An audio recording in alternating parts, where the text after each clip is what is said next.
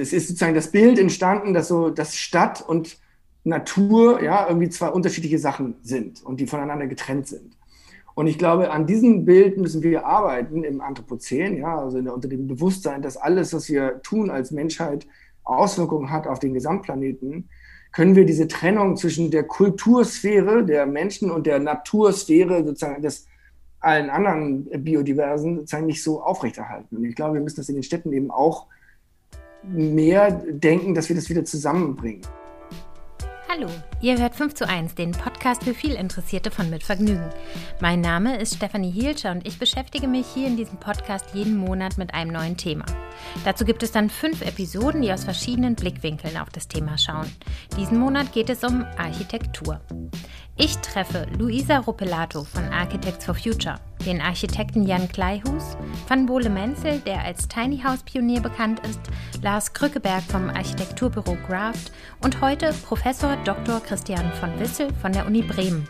Er ist Stadttheoretiker und macht sich viele Gedanken zum öffentlichen Raum und zur Zukunft der Stadt. Die Episode ist von Vattenfall gesponsert, dazu später mehr. Jetzt erstmal viel Vergnügen mit Professor Dr. Christian von Wissel.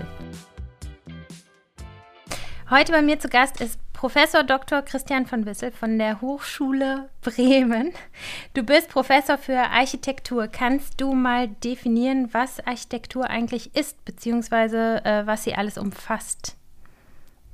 Ja, hallo. Ähm, also ich muss dann gleich schon eine Einschränkung machen. Ich bin ja nicht wirklich für Architektur, also ich unterrichte an der Architekturfakultät, aber ich bin eigentlich für das Lehrgebiet Stadttheorie zuständig. Mhm. Das heißt, ich bin, ich arbeite ja an der Schnittstelle zwischen Architektur und städtischen Fragen, also auch nicht mal unbedingt Städtebau, sondern städtischen Fragen. Von daher ist mein Architekturbegriff auch ein bisschen weiter gefasst. Aber mhm. wie würde ich Architektur fassen? Es ist, äh, also mein Ansatz sozusagen, den ich versuche zu vermitteln, ist, dass ich äh, Architektur von der Benutzung her denke. Also von den Menschen, die Räume für sich oder für andere in Nutzung bringen und benutzen und bespielen und beleben, bewohnen. Also ich würde vielleicht eher von dem Wohnbegriff ausgehen. Und man kann aber natürlich Architektur auch äh, von dem Objekt her begreifen, das gebaute Haus. Ja, das ist natürlich auch Architektur, aber von meinem äh, Blickpunkt her gucke ich mir eher an, was mit diesen Häusern und diesen Räumen passiert, wie Leute die benutzen. Also quasi, dass Architektur im Dienst der Menschen steht. Ja, das auf jeden Fall. Das sollte es sozusagen immer. Ähm, aber ich habe eben explizit sozusagen, das ist mein Auftrag dann auch, äh, dass ich einen sozialwissenschaftlichen Blick auf Architektur werfe. Und von daher komme ich eben noch stärker von den Menschen als äh, von den anderen Fragen, die Architektur natürlich auch wichtig sind. Also Architektur ist ja von bis. Es geht natürlich dann auch um Materialien und es geht um, um äh, das Ordnen von Funktionen im Raum. Aber bei mir geht es eben eher um das Bewohnen als Praxis. Mhm. Ähm, warum hast du Architektur studiert? Was war so deine initiale Begeisterung für das Thema? Das ist auch eine gute Frage. ähm, warum habe ich das studiert? Na, ich fand es irgendwie faszinierend. Also ich, also ich habe vielleicht selber auch diesen Weg gemacht, dass ich, dass ich erstmal eben von dem Objekt, ja, das Haus, was vor uns steht und was uns irgendwie interessant erscheint und was uns irgendwie was erzählt, und das hat mich interessiert, und ich bin dann über das Studium und dann vor allem ja auch über die Doktorarbeit dann eben immer mehr äh, zu diesem Bewohnen, Benutzen gekommen. Aber was hat mich, äh, ja, es hat, es kam mir irgendwie, ja, es war wahrscheinlich auch so, dass man denkt, es ist eine Mischung aus verschiedenen Dingen. Ich mag das eigentlich ganz gerne, so zwischen den, äh, mich nicht so festzulegen. Und es ist eben von ja, also von Statik, die ich auch immer spannend fand im Studium, ja, bis hin eben zu äh, Gestaltungsfragen. Und ich erinnere mich noch an meine erste, äh, im Grundstudium hatte ich eine Klasse zu äh, Typografie, ja, also Schriftgestaltung, was natürlich, das war total spannend. Und dann fand ich es aber auch spannend, mit den Landschaftsarchitekten zusammen zu gucken, äh, Baumbestimmung. Ja, das war jetzt vielleicht nicht der Schwerpunkt der Architekturausbildung, aber dadurch, dass das zusammen äh, unterrichtet wurde in Dresden, habe ich studiert, war das total spannend, auch das mitzukriegen. Und das fand ich an Architektur immer so gut, dass es, dass es so viele unterschiedliche Sachen hat, die man sich angucken kann mhm. und angucken muss.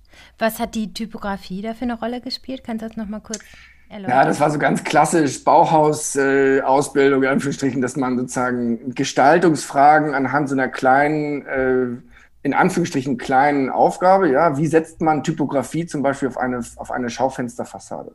Aber das ist eben auch total, ähm, ja, also jetzt nicht hyperkomplex, ja, aber da gibt es auch ganz viele Sachen, die man irgendwie be be beachten kann. Und äh, natürlich ist es auch selber zu machen. Also wir haben dann eben auch mit verschiedenen äh, Federn und, und Stiften und Formen sozusagen dann auch Text gesetzt. Mhm. Ja. Machst du ich so händische Sachen immer noch selber? Ja, das ist auch gut an Architektur, finde ich. Also, dass man halt händisch arbeitet. Ja, mache ich gerne selber. Aber ich bin natürlich die Generation, die das auch noch so gelernt hat. Wir versuchen heute auch in unserem Studio das immer noch ihnen irgendwie näher zu bringen. Aber natürlich ist CAD, also Computer äh, gezeichnet, jetzt äh, im Vordergrund. Mhm. Aber na klar, es gibt immer noch Modellbau und wir äh, fordern unsere Studios auch auf, dass sie sozusagen dann mit physischen Materialien selber sitzen, die Hände da dreckig machen. Mhm, okay. Ähm, kommen wir mal zu deinem Spezialgebiet, zur, zur Stadt, beziehungsweise du hast das ja schon ein bisschen eingegrenzt, ähm, quasi die, die soziologische Rolle, die die Stadt auch spielt. Ne? Mhm. Ähm, wie definierst du denn unter dem Aspekt die Stadt oder die Funktion der Stadt? Also ich, so eine Grunddefinition, ich meine, Stadt ist ganz viel und ganz unterschiedliche Sachen und es kommt darauf an, von welchem Blickwinkel man kommt, aber meine Grunddefinition wäre, es ist, es sind sozusagen das Überlagern und das sozusagen zusammengeworfen sein und Zusammenwerfen von Bewegungen. Ja, das ist jetzt eine, eine, sehr weite Definition, aber es geht, es ist wie ein Knotenpunkt, ja, oder ganz viele Knotenpunkte besser, an denen unterschiedlichste Dinge zusammenkommen und eben auch nicht nur Dinge und Menschen, sondern auch Ideen, ja, und äh, also das überlagert sich alles. Aber es geht vor allen Dingen, glaube ich, dann um die Bewegung, zumindest aus meiner Blickwarte, um die Bewegung und um die Prozesse eben, die dabei angestoßen werden. Okay, also sagst du quasi, die Stadt ähm hat nicht nur physische Räume, sondern eben auch geistige Räume. Genau, also ich, ich, äh, ich würde eben nicht, also ich komme eben nicht so sehr von den physischen Räumen, die das definieren. Also wenn man jetzt über Dichte redet, ja, dann geht es, gibt es natürlich auch eine physische, bauliche Dichte, die man bestimmen und bemessen kann und die natürlich auch einen Einfluss darauf hat, wie Menschen sich dann in der Stadt verhalten oder verhalten können. Aber mein Blick kommt eher von den Menschen. Und es gibt eben natürlich tolle Beispiele, jetzt vielleicht nicht so sehr aus unserem Kreisen, aber wenn man in andere, also ich habe ja eine längere Zeit in Mexiko gelebt, ja, und wo ich, wo ich äh, ganz urbane Situationen finden kann ohne Häuser, ja, also wo einfach nur Menschen zusammenkommen und wahnsinnig viel passiert und äh, das eigentlich total urban ist im Sinne von, von eben dieses Bewegung übereinanderlegen und, und, und Beziehungen herstellen, ja, also aller möglichen Art. Ähm, und aber wo es baulich gar nicht sichtbar ist. Also ich hatte in meiner, in meiner Dissertation habe ich über eine, eine Bushaltestelle geschrieben, die es physisch gar nicht gibt. Ja, es ist einfach ein Punkt entlang eines Highways, wo Menschen und Busse zusammenkommen, sich treffen und gemeinsam sozusagen einen Einstiegsknotenpunkt für Stadt produzieren. Aber da ist überhaupt nichts, da sieht man nichts. Also außer natürlich die Menschen und die Busse, die da vorbeifahren. Und wie bildet sich sowas? Ja, das ist, äh, also es, das ist natürlich, also da ist sozusagen der Druck sozusagen oder die, die Dichte kommt eher über die Besiedlungsdichte. Ja, also es sind halt ganz viele Menschen, die da äh, sind, die dort vor Ort, das ist jetzt eher in so einer peripheren Lage gewesen, nicht die Möglichkeiten finden, die sie brauchen, um ihr Überleben zu meistern oder auch gut zu leben und die deswegen halt dann anfangen, sich zu bewegen, also zu commuten. Und da aber nichts ist drumherum sozusagen, wird das alles informell organisiert. Und, und das war dann äh, das, worauf, worauf ich geguckt hatte. Und ist das was, was dann so bleibt? Also, dass es informell organisiert ist oder gibt es im nächsten Schritt eine Entwicklung äh, hin zu einer anderen Struktur? Ja, also man kann, wenn man genau hinguckt, dann sieht man natürlich, dass sich das abbildet im Raum. Also man hat äh, bei dieser Bushaltestelle, um da zu bleiben, da sieht man dann natürlich die Laufspuren auf dem Boden. Ja, also das verfestigt sich in dem Sinne, verfestigen sich dann doch ähm, die Spuren, wo die Menschen längs laufen, ja, weil so Trampelpfade entstehen. Oder es gab dann äh, auch so kleine Hilfsstellen, da hat irgendjemand dann ein paar Steine hingelegt, damit man besser über die Leitplante rüber äh, kann. Also so eine Art Proto-Architektur gebaut, um das zu vereinfachen, diese Beziehung zwischen dem Lokalen und dem und diesem Highway als so ein Ort, wo man eben dann neue Möglichkeiten erschließen kann. Und von daher bildet es sich dann schon ab. Und, äh, und dann gibt es natürlich auch eine Entwicklung von oben, in Anführungsstrichen, also sprich von der Verwaltung aus, die zum Beispiel in diesem konkreten Fall jetzt versucht hatte, diese Bushaltestelle zu unterbinden, ja, weil die es nicht gut fanden, dass sie da stattfindet und versucht haben, die Menschen an eine andere Stelle zu bringen, wo sie dann wirklich eine physisch existierende Bushaltestelle gebaut haben. Das war ein Aushandlungsprozess, ja, also ist auch immer noch. Also diese andere Bushaltestelle gibt es und natürlich wird die auch benutzt, aber es gibt weiterhin auch diesen informellen Bushaltepunkt, weil der für viele Leute praktischer ist und dann sozusagen präferiert wird. Und warum wurde Also das ist auch, glaube ich, ganz wichtig, ganz wichtig für Stadt, dass es dieses um dieses Aushandeln geht, ja, dass man, dass, da gibt es Reibungen und das ist auch gut so, dass man guckt, was der bessere Weg ist oder der beste Weg. Und warum wurde die Bushaltestelle nicht genau an den Punkt gesetzt, den die Menschen eigentlich dafür ausgesucht haben? Ja, gute Frage. Das kann ich so genau nicht beantworten. Ähm, ja, könnte ich jetzt nur äh, ja, überlegen. Also es, man kann vielleicht strukturell antworten, weil eben Kilometer weiter stadtauswärts dann eine bessere Möglichkeit aus der Perspektive der Stadt, ja, der Stadtverwaltung eine bessere Möglichkeit war, weil da noch eine andere Straße kreuzt, wo man noch besser sozusagen auch den andere Busverkehre, die querlaufen, organisieren kann. Ja, aber das ist, das ist eben ja, also wie gesagt, für die Leute, die jetzt da in diesem Gebiet wohnten, war das nicht so praktisch, ja, weil da müssen die erstmal einen Kilometer woanders hinlaufen. Fragt man sich, warum, man hätte auch zwei machen können, so ungefähr. Aber man muss vielleicht auch gar nichts bauen, ja. Es reicht vielleicht auch, wenn es so funktioniert. Man hätte, oder eine Kleinigkeit bauen. Ich meine, ich will nicht sagen, dass das alles gut läuft, da, das Informelle. Es war auch durchaus gefährlich, ja, die Situation, wie diese Busse da auf der Autobahn einfach anhalten. Mhm. Ähm, und als du dann zurückgekommen bist, nach Deutschland, wo jetzt nicht so viel informell läuft oder wo, wo sich Städte irgendwie anders zusammensetzen. Wie waren denn dann deine Empfindungen so dazu?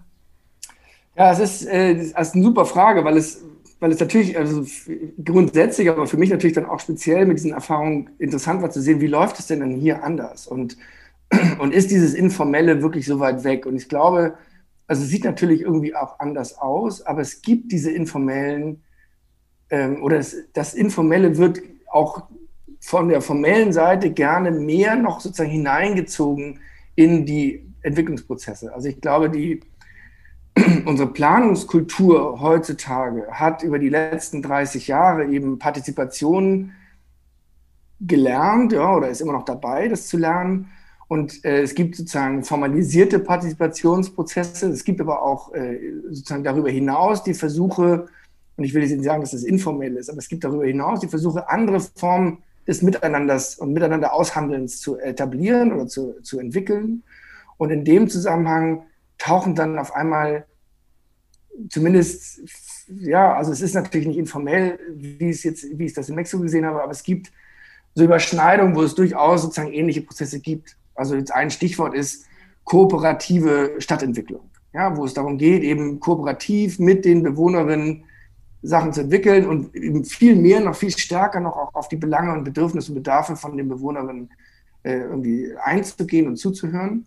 Und dann als Folge auch, und das tut sich die Verwaltung aber schwer mit, Stadtentwicklung anders zu denken, nämlich nicht als, dass ich heute einen Zielpunkt festschreibe in einem Masterplan, der dann einfach nur noch abgearbeitet wird und dann sieht das in 20 Jahren so aus, wie ich es heute mir überlegt habe, sondern prozessual zu denken und zu erlauben, dass in diesem Prozess auch Veränderungen stattfinden kann. Und das ist extrem schwierig für die Stadtverwaltung zu organisieren, ja, sich da reinzugeben, diesen Modus. Aber das wird immer mehr eingefordert und das läuft dann so unter diesem Slogan vielleicht von einer inkrementalen, ja, also einer wachsenden Stadtentwicklung oder eben kooperativen Stadtentwicklung. Aber wann wird das angewandt und wann nicht? Also jetzt zum Beispiel denke ich, es wurde ja einfach das Berliner Stadtschloss jetzt nachgebaut. Also ich wollte das nicht, bin jetzt nicht gefragt worden und ich wohne hier. Ähm, hm. Das ist ja ein Prozess, der an den Bürgern quasi vorbeigelaufen ist, jedenfalls in meiner Wahrnehmung. Kannst du das vielleicht an dem Beispiel mal erklären? Ja, also das ist, das ist auch ein gutes Beispiel, weil das, das Problem bei Stadtentwicklungsprozessen ist, dass sie meistens oder zumindest immer wieder auch extrem lang dauern. Und die Diskussion um den Wiederaufbau des Schlosses, die hat es gegeben, aber die liegt eben schon 20 Jahre zurück. Ja, also das war irgendwie in den 90ern, ich erinnere es nicht mehr genau, 90er, 2000, wo darüber gestritten wurde. Und, äh, und diese Schlacht wurde dann irgendwann verloren und jetzt wird es umgesetzt und jetzt weiß keiner mehr, warum eigentlich damals diese Entscheidung getroffen wurde. Ja, und das ist genau irgendwie so ein, so ein Problem, ja. Also ich finde, am Ende sieht jetzt irgendwie ganz schön aus. Aber ähm, ich bin gespannt. Ich bin, ich fühle mich auch nicht so informiert über die Nutzung. Ich weiß ehrlich gesagt nicht, was da reinkommt. Weißt du das? Äh, also soweit ich informiert bin, sind es eben drei Parteien, ja, also die, die äh, preußische Kulturbesitz, die, die Berliner Museen mit dem ethnografischen, ethnologischen Museum, ähm, die Humboldt-Uni und die Stadt. Und das wird so ein also das war mein letzter Stand zumindest, weiß ich nicht, bin nicht ganz aktuell, aber so ein Potpourri eben aus den drei Sammlungen. Also es gibt was zu Bremen, äh, Bremen, sorry, zu Berliner Geschichte, mhm. das musst du rausschneiden, sorry. Zur Berliner Geschichte in diesem Fall.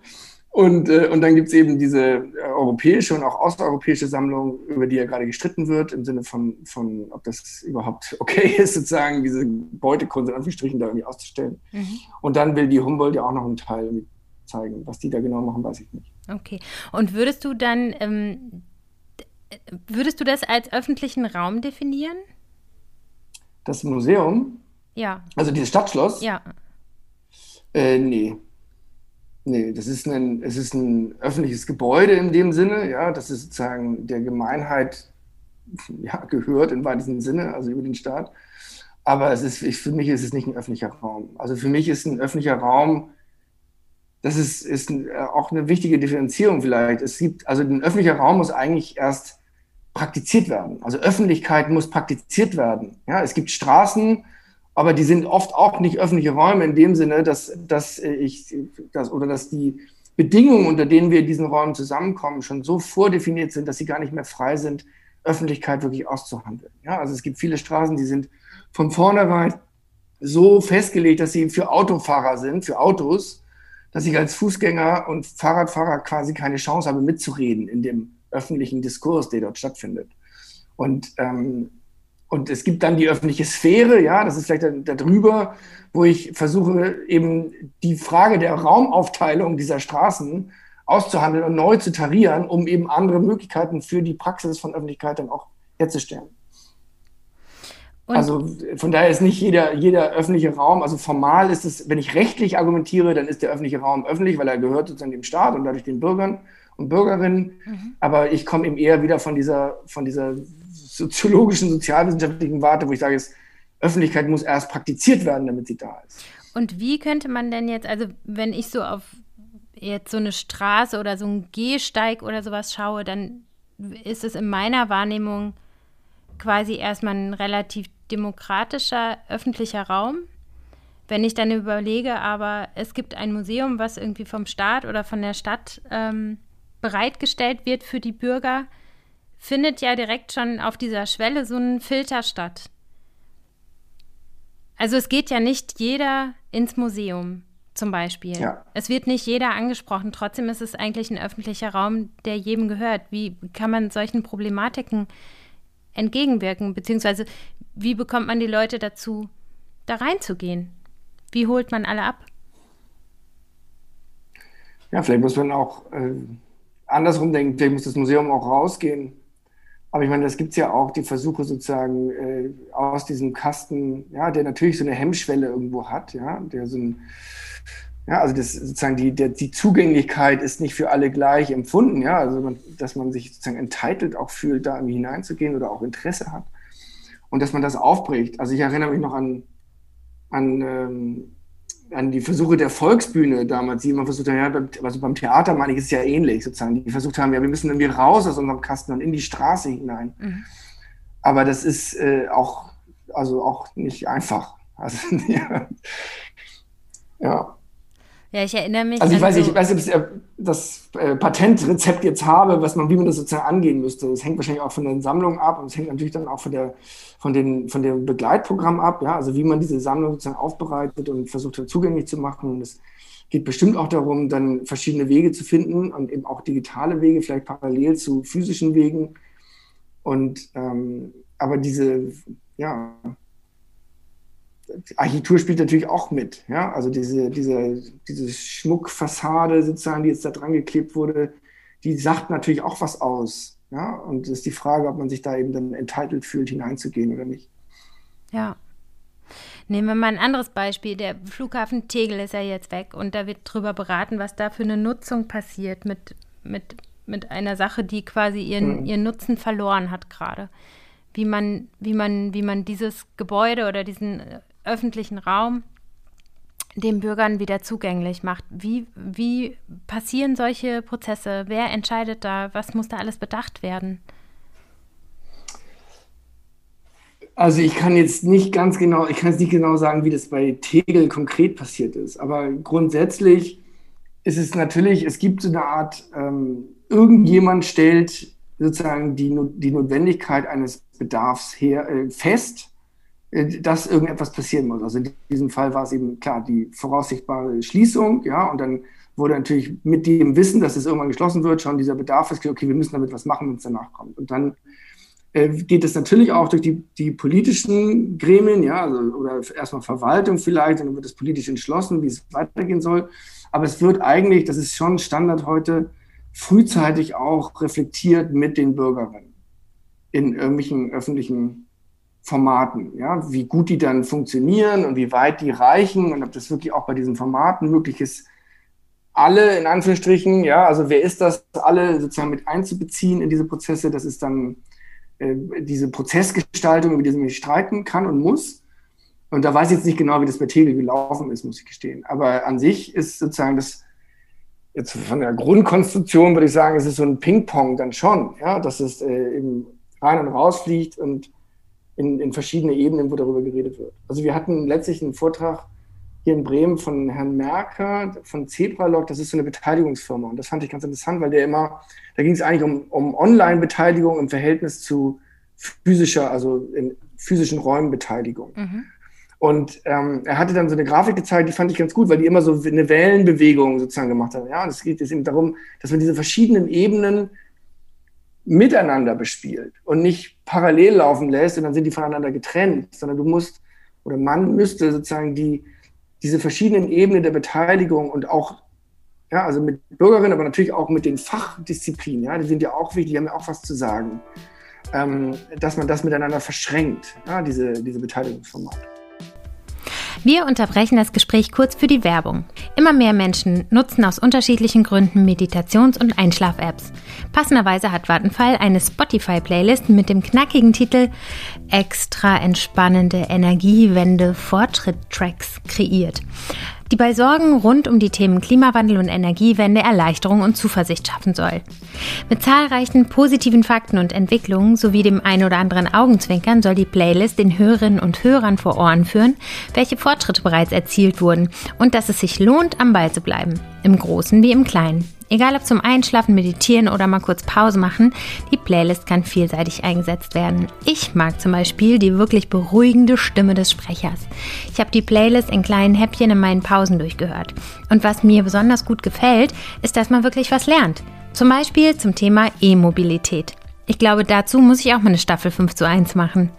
Die Playlist könnt ihr auf Spotify hören. Den Link dazu gibt es in den Show Notes. Vielen Dank an Vattenfall für den Support und nun zurück zur Folge die, die Stadt ist ja im, im ständigen Wandel sozusagen. Ne? Jetzt haben wir jetzt gerade mal, vielleicht nehmen wir mal Corona symbolisch für Veränderungen, die es in der Stadt gibt.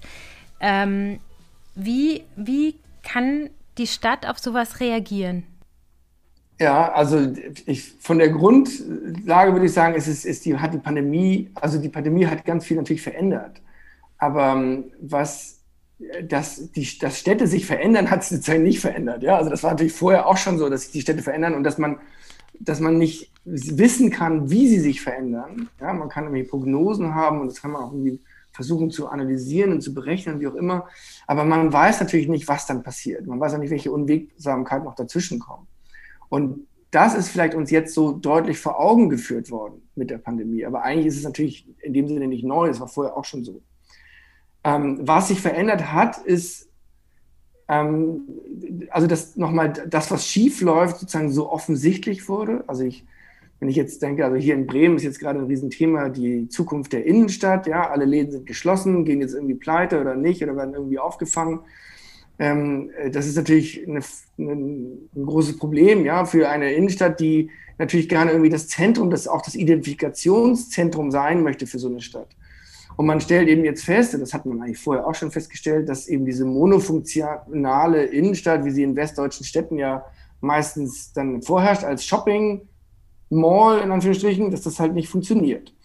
Und äh, man jetzt irgendwie Nutzungsmischung wiederherstellen will. Aber das ist, sind natürlich langwierige Prozesse, und die man jetzt versucht schneller anzugehen und auch viel Geld dafür in die Hand nimmt. Ja, also das sieht man eigentlich bundesweit, dass jetzt ganz viele äh, Gelder da locker gemacht werden äh, um irgendwie dagegen anzusteuern. Und, und meine große Bitte wäre jetzt vor allen Dingen, ja, also ich weiß nicht, ob das wirklich dann so passiert, aber ich würde hoffen, dass es passiert, dass man das als Chance nimmt, um natürlich dann auch also andere, also noch viel größere Themen, wie zum Beispiel Klimawandel, ja, eben dann mit anzugehen und das jetzt in die richtige Richtung zu treiben und nicht einfach nur den Kaufhäusern dieser Republik irgendwie das Geld hinterher wirft, damit sie nicht zumachen. Was wären da deine Vorschläge, was man da klimafreundliches machen könnte? Naja, also äh, konkret geht es eben um Mischung, um kurze Wege. Es geht aber auch um Biodiversität. Wie kann ich die wieder auch hineinbringen in die Stadt? Kannst du das äh, kurz erläutern, was das heißt in dem Zusammenhang Biodiversität?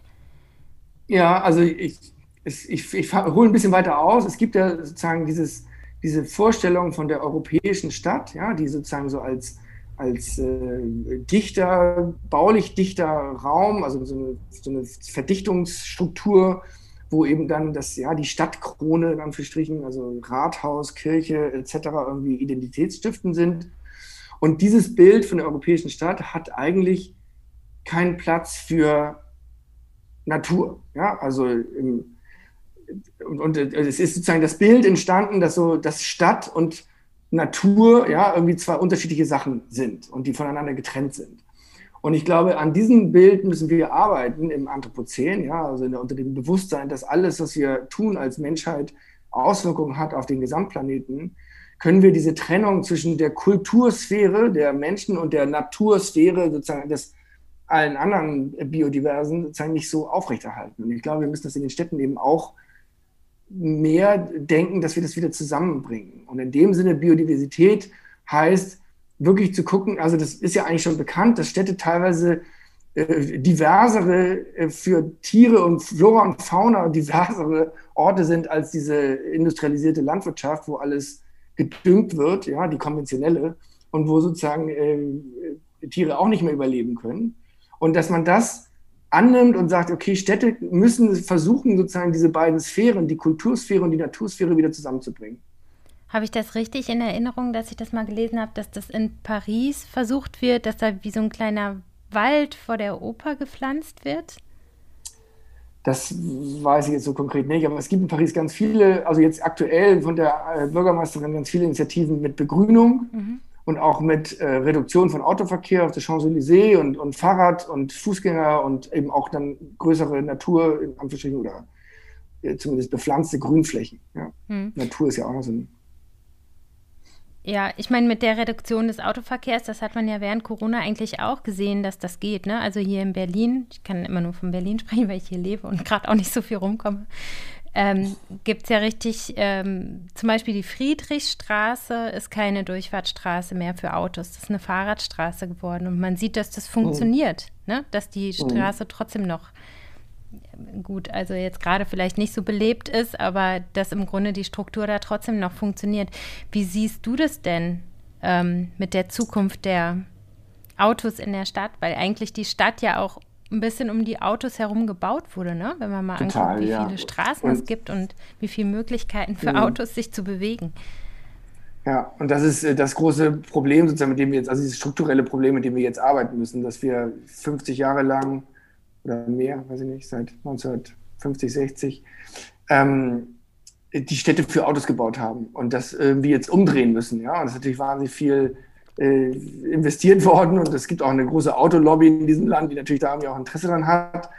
Und es, aber die ganze Struktur der Städte sind eben auch so ausgelegt, dass die Leute irgendwo draußen wohnen und dann pendeln müssen und sich irgendwie angewiesen fühlen auf das Auto und man muss diesen, das Ruder rumreißen, glaube ich schon. Und das ist natürlich nicht ganz einfach. Und es ist aber auch nicht einfach, weil, also ich merke das hier in Bremen, weil wir immer noch natürlich, die sitzen natürlich die gleichen Leute in den Entscheidungsstühlen, ja, also und, und können das auch noch nicht wahrhaben, dass sie natürlich irgendwie Jahr, Jahre und Jahrzehnte lang irgendwie das Falsche gepredigt haben. Und jetzt halten sie daran fest. Also auch hier geht es immer noch darum, die Frage, wie dicht komme ich mit meinem Kofferraum an die Ladentheke gefahren? Ja, und das ist eigentlich total nicht mehr zu, äh, zukunftsfähig, diese Vorstellung, dass ich mit meinem Privatauto äh, äh, mit dem Kofferraum, eben darum geht es ja, äh, um meine ganzen Shopping-Sachen da irgendwie reinzupacken und wieder nach Hause zu fahren. Und wir müssen irgendwie andere Modelle finden, die es ja schon gibt, ja, mit Versand und dergleichen. Und äh, deswegen glaube ich, müssen wir auf jeden Fall, das Auto muss raus, also auch die Elektrifizierung des Autos reicht nicht, um das Probleme, sozusagen das, der Platzprobleme der Städte Herr zu werden, die Autos müssen einfach reduziert werden in der Stadt. Ja, das war jetzt nicht ganz deine Frage, oder? Aber Doch, also äh, äh, eine wahnsinnig spannende Frage. Wäre vielleicht da eigentlich auch so eine Lösung, den ähm, öffentlichen Personennahverkehr kostenlos anzubieten? Ja, zum Beispiel, das gibt es eine Initiative hier auch in Bremen, die versuchen das. Finde ich gut, finde ich einen guten Ansatz. Ähm, oder ja, also es ist natürlich auch, man muss das irgendwie finanzieren, aber das ist, meine, das kann dann. Das hat man ja gesehen in der Pandemie, dass man kann ja auf einmal Geld in die Hand nehmen, wenn man will wenn man wirklich was anfassen will. Und ich glaube, es ist jetzt der Moment eben auch für die Aspekte des, des Klimawandels äh, Geld in die Hand zu nehmen, ernsthaft und Umbaumaßnahmen zu machen. Mhm. Ja. Wir sind ja bei 5 zu 1. Ich habe ähm, fünf Hörerfragen noch mitgebracht für dich, die vielleicht jetzt nicht so aufeinander aufbauen, aber ähm, ich schmeiße die mal zu. Christine fragt, bedarf es angesichts fehlenden und kaum bezahlbaren Wohnraums in der Stadt nicht einer Modernisierung im Sinne einer flexibel gestaltbaren Wohnung? Oder gibt es das in Deutschland schon? Also weg von Wohnzimmer, Schlafzimmer etc., sondern modular? Ja, super Frage. Wir haben über das Wohnen noch überhaupt nicht geredet. Und das ist natürlich essentiell. Also ich glaube, dass, dass äh, im, im Wohnbereich bedarf es eigentlich der Einsicht, dass wir, also wir müssen auch neue Wohnungen bauen, aber wir müssen vor allen Dingen natürlich für einen Sektor der Gesellschaft bauen, die sich die Wohnungen, die im Moment angeboten werden, nicht leisten können. Ja, also ein Problem ist sozusagen diese hohen Mieten, die entstehen eigentlich aus einer falschen Besteuerung auch von Boden. Ja, also diese Boden, das ist eigentlich eine Bodenproblemfrage, ja, dass, dass, äh, dass die Mieten so teuer werden, weil auf einmal irgendwelche Gewinne abgezogen werden, die durch die Gemeinheit eigentlich Gemeinschaft oder Gemeinheit äh, produziert wurden.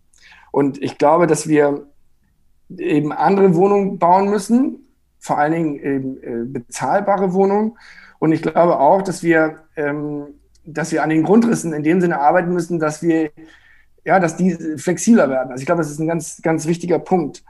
Ähm, es gibt, es gibt äh, Ansätze wie zum Beispiel so Clusterwohnungen, wo eben so eine Art Joker-Zimmer, ja, in Anführungsstrichen, äh, zwischengeschaltet sind, wo man eben das für eine gewisse Zeit der Einwohnung zuschlagen kann, damit da, wenn es dann noch ein weiteres Kind gibt oder sowas, die sie äh, sich äh, weiterentwickeln können und da aber wohnen bleiben können und den Platz haben, den sie brauchen und die man dann aber auch wieder abkoppeln kann und was eigene, eine eigenständige Wohnung daraus machen kann. Also dass man da flexibler mit dem Bestand umgeht, damit man nicht das Problem hat, dass das ist ja auch ein Problem unserer heutigen Wohnversorgungslage, dass wir eigentlich zu viele Quadratmeter haben pro Person und das teilweise eben so schwer damit umzugehen ist, weil die Strukturen so fest sind. Und ich sitze in einer äh, Wohnung, die eben eigentlich zu groß ist für mich, aber ich kann sie auch nicht aufteilen in zwei kleine Wohnungen, weil das dafür nicht ausgelegt wurde. Und du kannst auch nicht und, umziehen, weil dann die kleinere Wohnung, die du mieten würdest, teurer ist als die, in der du jetzt wohnst. Genau. Und äh, da wäre es also sozusagen mit flexibleren Wohnungsgrundrissen zu arbeiten, wäre super, wird auch schon gemacht. Ist natürlich etwas eher für den Neubau. Ja, also die Bestandswohnung muss man gucken, wie man die umgemodelt kriegt. Ähm, das geht immer nur bedingt, ja, weil natürlich die Strukturen irgendwie schon angelegt sind. Und auf jeden Fall sollten wir nicht anfangen, jetzt äh, alte Sachen abzureißen, denn da ist wahnsinnig viel gebundene Energie hier in diesen Häusern. Und wenn wir jetzt die abreißen, um neu zu bauen, dann machen wir klimatisch eigentlich das Falsche. Also wir müssen schon gucken, dass wir mit dem Bestand weiterarbeiten und nicht jetzt äh, alles abreißen und neu bauen. Ja, da verweise ich jetzt schon mal auf die Folge mit der äh, Mitgründerin von Architects for Future, weil ähm, genau darüber reden wir dann auch. Äh, mhm. Zur nächsten Hörerfrage. Warum werden nur noch weiße quadratische Klötze gebaut? ja. Ähm, ja, gute Frage. Ähm, naja, das hat also es ist, es ist irgendwie so ein, Teufelskreis. Es hat natürlich was damit zu tun, dass, dass, äh, dass die Immobilienentwicklungsfirmen da irgendwie ein Modell sich ausgedacht haben, was für sie funktioniert. Das wird dann verkauft als Bauhaus oder moderne Architektur. Also da sieht man es nicht, aber ich habe das in Anführungsstriche gesetzt, weil das ist natürlich völliger äh, äh, Quatsch, wenn ich das mal so sagen darf, dass das auf solche Labels runterzubrechen. Ja, das Bauhaus, die Idee vom Bauhaus wäre ja gerade, dass man experimentell mit, mit Wohnungsnotlagen umgeht. Aber es ging nicht darum, irgendeinen Stil irgendwie herzustellen. Aber das ist jetzt so, wird es jetzt so verkauft. Und die argumentieren aber, dass das das wäre, was nachgefragt wird. Mhm. Und das heißt, bis wir nicht eine von den beiden Seiten muss irgendwann mal klar werden und sagen, nee, wir wollen eigentlich was anderes. Und ich glaube, es liegt eben auch an uns, den Bewohnerinnen oder dann auch Käuferinnen oder Mieterinnen von solchen Häusern oder Wohnungen zu sagen, nee, wir wollen eigentlich sowas, nee, wir wollen, dass es anders aussieht. Und dann würde sich auch was bewegen. Okay. Swanche fragt, warum sind manche Städte schön und andere nicht? Ich weiß gar nicht, ob ich finde, dass, dass welche Städte nicht schön sind. Ich glaube, Städte sind eigen. Ja, da geht es um die Eigenlogik. Also Städte haben, natürlich haben äh, folgen Städte, alle Städte gewissen strukturellen Strukturen, die der, auf der ganzen Welt oder in ganz Deutschland gelten. Ja, also, aber sie haben trotzdem ihre Eigenlogik. Ja, Martina Löh nennt das die Eigenlogik der, der Städte. Und das, und diese Eigenlogik macht sie besonders. Ja, es gibt also eine besondere Geschichte, sei es, dass eben ein, ein besonderer Industriezweig dort ansässig war. Ja, also wenn ich jetzt irgendwie an, an Ruhrpott denke, weiß nicht, oder, äh, oder jetzt hier in Bremen natürlich diese Hafengeschichte, das macht sie natürlich besonders. Aber ich glaube, alle Städte sind dann schön, ja, in dem Sinne, dass sie eigen sind und besonders sind. Mhm. Ähm, Otti fragt, erforschen Sie auch unterschiedliche Bedürfnisse der Geschlechter in der Städteplanung? Das ist, also man kann jetzt, wenn man selbstkritisch ist, könnte man sagen, dass das in der Architektur vielleicht nicht genug getan wird. Ähm, ja, weil es eben doch so viele unterschiedliche Aspekte gibt, die man irgendwie jetzt in der Ausbildung zumindest betrachten muss, dass es dann äh, natürlich immer wieder auch Sachen gibt, wo man denkt, ach man, das fällt so ein bisschen hinten runter, man hätte es eigentlich stärker gerne mit drin. Aber wir machen das auf jeden Fall. Also es gibt auch äh, ausgewiesene Schwerpunkte. In Hannover gab es das lange, das, das Gender Eichland, die explizit sozusagen einen Forschungsschwerpunkt auf diese Fragen hatten. Ähm, ja, also das hängt natürlich dann auch mit den Strukturen von Universitäten, wo sowas möglich ist und nicht äh, zusammen. Das wird leider gerade in Hannover alles gestrichen. Das ist alles ein bisschen traurig. Aber ähm, es wird auf jeden Fall auch mit betrachtet. Und natürlich gerade dann auch in so einer Schnittstelle, wie, wie ich sie jetzt irgendwie versuche zu vertreten, zwischen Architektur und der sozialwissenschaftlichen Stadtforschung, wo das ja ein ganz entscheidender Punkt ist. Also ganz konkret, wir bereiten gerade eine Ausstellung vor. Da geht es jetzt nicht so sehr um die Belange von ähm, Frauen zum Beispiel in, in der Stadt, sondern es geht um ähm, es geht eigentlich um äh, Frauen im Feld Architektur und die Rolle die, und die, die Zugänge, die sie haben, in Architektur wirksam zu werden. Also es ist noch ein bisschen anderer Schwerpunkt, aber äh, beschäftigt sich auch mit der Genderfrage ja, in der mhm. Architektur. Die fünfte Frage kommt von Mona. Warum baut man nicht die schönen Gründerhäuser nach, in die doch alle ziehen wollen? Ja, ähm, also strukturell würde ich sagen, sind unsere Häuser gar nicht unbedingt so anders. Also was anders ist vielleicht, dass die Decken ein bisschen niedriger geworden sind, aber ähm, ich glaube, jede Zeit hat schon auch ihren Ausdruck, äh, ihren architektonischen Ausdruck und es ist irgendwie schwierig, einen historischen Ausdruck heute nachzubauen. Die, die, die Konstruktionstechniken und die Verfahren, wie konstruiert wird, haben sich einfach verändert und das drückt sich eben noch aus in der Art, wie unsere Häuser aussehen. Das finde ich aber auch richtig. Ähm, und trotzdem, glaube ich, kann man viel lernen von diesen Gründerzeitwohnungen. Auch ja, hat man festgestellt, die sind dann doch flexibler, als man vielleicht dachte und haben, sind irgendwie, haben gewisse Qualitäten, die man lange Zeit vielleicht nicht gesehen hat, die man jetzt wieder sieht. Aber es gibt ja durchaus Tendenzen, auch wieder so eine engere Strukturen auch herzustellen, ja, mit dann eben kleineren Höfen dergleichen. Muss man sich, also würde ich jetzt auch nicht sozusagen sagen, das ist der einzige Weg. Ja, ich finde, man muss das immer äh, spezifisch für den Ort sich angucken, was am besten passt. Aber ähm, ich glaube, es ist nicht richtig, sozusagen in historische Form einfach wieder reinzubauen. Das wäre auch meine Kritik am Stadtschloss, über das wir vorhin gesprochen haben, dass das für mich nicht der Ausdruck der Zeit ist äh, und auch dann diese Entkopplung von den, von den Grundrissen im Inneren und dem, was für, wofür das Haus gebaut ist und der Fassade im Äußeren nicht stimmig ist. Und das würde ich eben beim Wohnungsbau genauso sagen. Danke, lieber Christian. In den Show Notes gibt es noch Literaturtipps vom Professor. Und den Podcast der Studenten seiner Fakultät verlinke ich euch auch. Bis morgen dann bei 5 zu 1.